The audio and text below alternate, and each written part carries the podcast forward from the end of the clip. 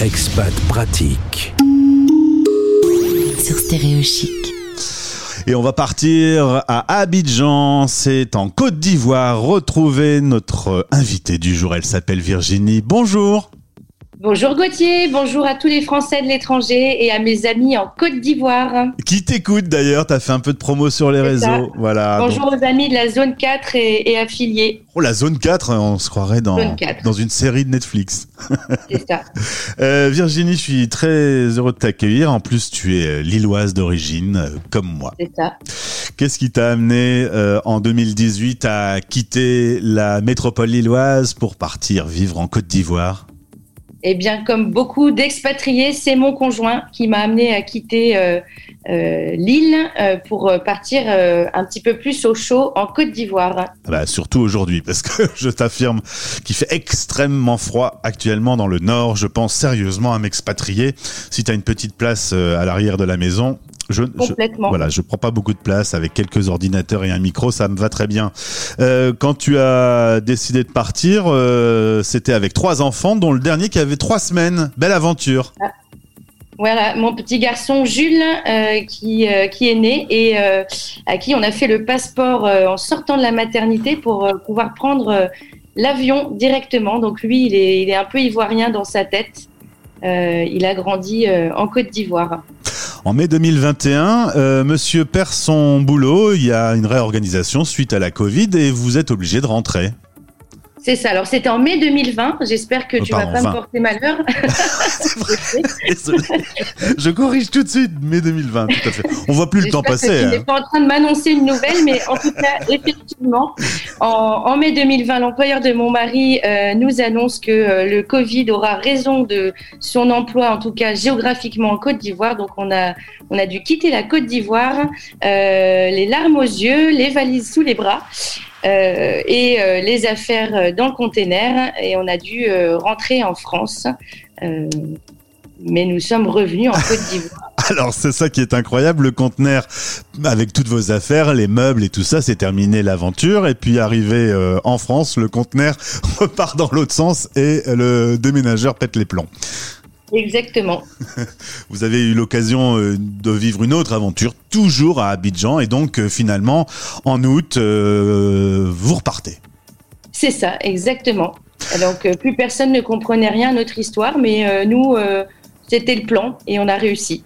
Super. Euh, justement, euh, on va parler d'un sujet qui est important. Euh, ça a été l'objet d'un petit échange tout à l'heure. Selon toi, lorsqu'on est dans un cas d'expatriation, le mieux, c'est de vite travailler? Oui, en fait, en tout cas, c'est le conseil que j'ai suivi puisque euh, lorsqu'on a, on est parti en expatriation, on m'a donné deux conseils qui étaient euh, opposés. Le premier, c'était ne travaille pas, prends le temps de te poser, d'installer ta famille. Les salaires vont être tellement bas que ça ne servira à rien de travailler. Et le second conseil, c'était travaille dès que tu arrives en expatriation, sinon tu auras du mal à te dégager du temps par la suite. Donc j'ai écouté ce deuxième conseil, en tout cas qui correspondait à mon besoin euh, de travailler, puisque paraît-il que je suis insupportable lorsque je ne travaille pas. Donc pour le bien de ma famille, euh, j'ai travaillé tout de suite. Ça a été très difficile de tout mener de front, euh, l'arrivée, le bébé, euh, la scolarisation des enfants et me lancer en freelance. Euh, mais ça a été salutaire.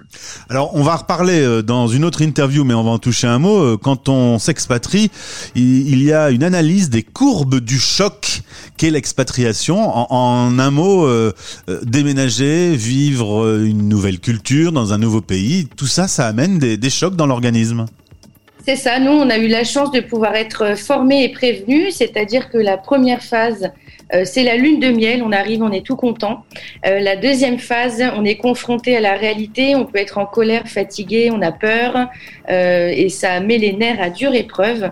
La troisième étape de ce choc culturel, c'est qu'on s'adapte, on accepte. Euh, et la quatrième étape, c'est l'aisance euh, biculturelle, on est intégré. Et ce choc culturel arrive à peu près trois mois après l'arrivée dans un nouveau pays et sept mois après. Et après, euh, c'est tout à fait lissé dans le temps. Donc nous, on a été prévenus et on a pu accueillir ce choc culturel. Tu travaillais dans les RH, du coup, assez vite, tu as suivi le second conseil qui est de t'y mettre et donc tu t'installes à ton compte. C'est ça, euh, puisque visiblement, euh, j'aurais pas pu trouver un bon employeur euh, euh, me permettant de satisfaire à mes exigences. J'ai dit, bah, autant, euh, autant être freelance et être mon propre patron, comme ça, bah, je saurais à qui me plaindre si ma situation ne me plaît pas. Donc, je me suis installée en tant que consultante euh, RH dédiée au recrutement euh, pour des clients français basés en France. Et assez vite, tu euh, as été amené à travailler sur le bilan de compétences, qui est un outil véritablement important quand on s'expatrie. On doit souvent euh, laisser son job ben, en France, on doit se réinventer. Et le bilan de compétences, c'est un peu le moment charnière où on va faire un peu le point sur ce qu'on sait faire et sur ce qu'on peut faire. Oui, tout à fait. J'ai pu remarquer dans mon entourage euh, d'expatriés qu'il y avait des personnes qui avaient des difficultés parfois à se positionner socialement puisqu'elles avaient perdu leur travail ou qui pouvaient être appâtées par des propositions professionnelles qui vendent du rêve alors que la réalité est tout autre ou bien des personnes qui cherchaient exactement le même type de poste que ce qu'elles avaient en France euh, ou bien des personnes qui tout simplement remettaient à plus tard leur projet professionnel puisque l'expatriation euh, bousculait un petit peu leur code. Euh, et donc, euh, j'ai souhaité m'orienter dans le bilan de compétences pour aider les expatriés, que ce soit les conjoints ou également les expatriés travailleurs, euh, à faire le point sur leur carrière et à établir des projets professionnels. Et là, il faut utiliser, c'est un truc, on, on le sait tous, mais on s'y est jamais penché, son compte personnel de formation qui permet de financer ce bilan de compétences. Exactement, euh, Gauthier, je suis partie en croisade pour évangéliser autour de moi toutes les personnes qui ont pu travailler euh, dans des entreprises de droit français et qui ont cumulé des droits pour financer des projets de formation ou de bilan de compétences. Euh, C'est donc le compte personnel de formation. Vous pouvez retrouver des, des formateurs ou des consultants en bilan de compétences qui répondent à des normes qualité euh, à laquelle je réponds avec beaucoup de fierté depuis le mois de mars et qui vous permettent de financer ou de faire financer vos prestations de bilan de compétences. Et après, on est en échange avec toi, en visio, du coup, tu travailles euh, à distance avec des expatriés qui peuvent être n'importe où. Exactement. Et puis on se, on s'arrange avec le décalage horaire, bien sûr. Donc tu te lèves la nuit pour faire des bilans de compétences. Euh, pas encore, euh, pas encore. on va, on va voir. C'est possible. Hein. En tout cas, si quelqu'un m'entend, pourquoi avoir mis un décalage horaire? C'est pas pratique, en tout cas, quand on fait de la radio. C'est moi qui vous le dis.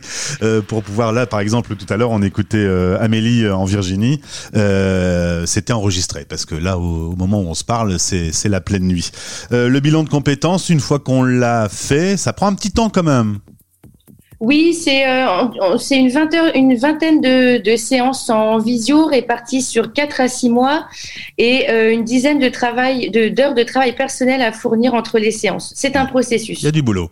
Et quand on l'a fait, euh, ça permet de, de se projeter un peu mieux dans son futur professionnel. Exactement, c'est l'objectif du bilan, c'est de pouvoir créer un projet euh, professionnel ou de formation euh, qui peut être mis en place euh, six mois, un an après le, après le bilan. Tu as eu euh, des suites dans des gens que tu as accompagnés qui ont ensuite retrouvé un boulot et euh, pour lesquels tu as un peu changé leur vie? Alors, euh, j'ai commencé ma prestation il y a assez peu de temps, Ouais. euh, mais euh, moi-même, j'ai vécu aussi un bilan de compétences il y a quelques années et aujourd'hui, j'en mesure encore les effets, donc c'est très intéressant et je rêverais de pouvoir accompagner des expats dans leur impatriation et de pouvoir suivre la suite de leur parcours professionnel après.